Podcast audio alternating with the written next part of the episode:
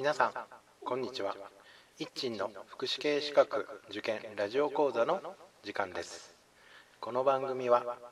短期大学専門学校で講師を務める一鎮が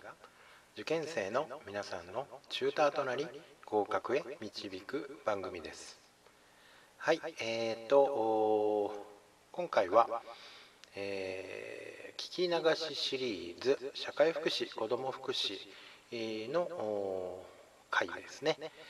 まあ、どうすれば暗記できるのか読んで覚えるのか書いて覚えるのか時間のない中時間、えー、隙間時間を工夫して暗記する。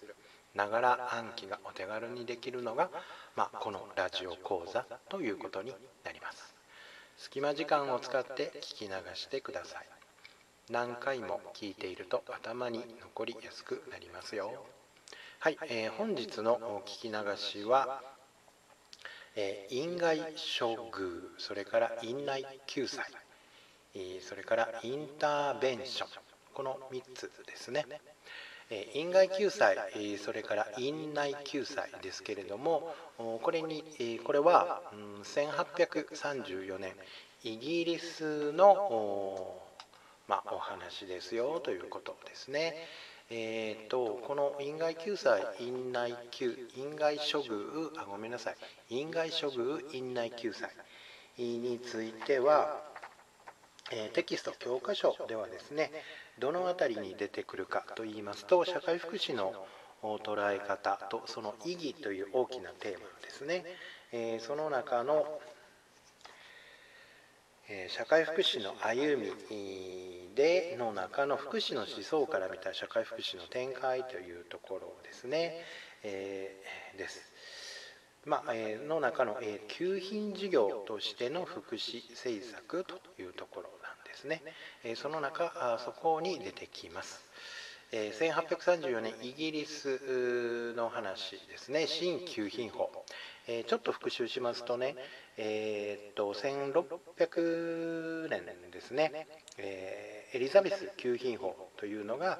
イギリスでありました。えこれはま世界に先駆け1601年ですね、えこれはあま国家による国民生活安定のための政策としては世界で最初ということになりますね。1601年エリザベス給品法。で、えー、その後に1834年ですね230年余り経った後にこのエリザベス給品法が、まあ、えー、改正されるということなんですけど、まあ、200年以上経ってからの話ですけれどもね、えー、その新給品法というのができました。で、え、まあ、新給品法というと、まあ、皆さんご存知の通り劣等処遇の原則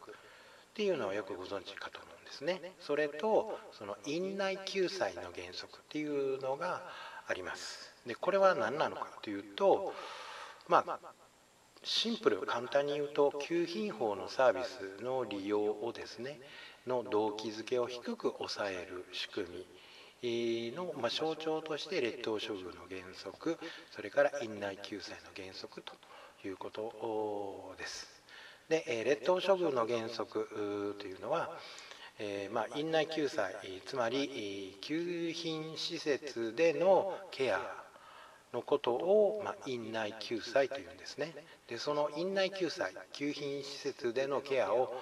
劣悪化劣悪化つまり劣等処遇ですね。劣悪化させることによって給品法のサービスの利用の動機を低く抑える。っていうことなんですね。まあ、これがあまあ新旧品法のま特徴といえば特徴なんですね。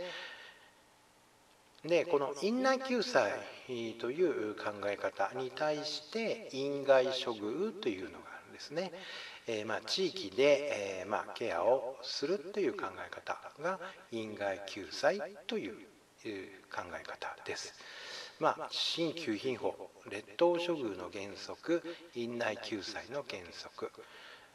院内救済の原則に対して院外処遇ですね、まあ、こういう言葉が出てきます。えそれからインターベンションですねインターベンションはプランニングをもとに実際に問題解決に向けて支援を行う段階のことをインターベンションと言います。えこれはですね教科書ではどの辺りに出てくるかと言いますと社会福祉における相談援助という大きなテーマですね。その大きなテーマの中の相談援助の展開過程というところに出てきます。で相談援助の展開過程といいますとまずケースの発見がありますね。それからインテークえ受理面接と言いますけれどもがあります。それからアセスメント、まあ、事前事前評価。それから、えプランニング支援計画の作成ですね。それからインターベンション、え実際の支援。それからモニタリング経過観察。それからエバリュエーション。事後評価それからターミネーション終結と、まあ、こういう展開が相談援助の展開過程プロセスということになりますでこの プロセスの中のプランニングをもとに実際に問題解決に向けて支援を行う段階のことをインターベンションと言いますね。えプランニングをもとに実際に問題解決に向けて支援を行う段階でこの段階では利用者が主体的に問題解決に取り組めるように支援者は支援を行うということですねインターベンションでした。はい、えっと、今日の聞き流しは、院外処遇、院内救済、それからインターベンションでした。はい、えっと、ブログにも同じ内容のことを書いていますので、えブログと一緒に聞いていただくといいと思います。はい、では以上です。さようなら。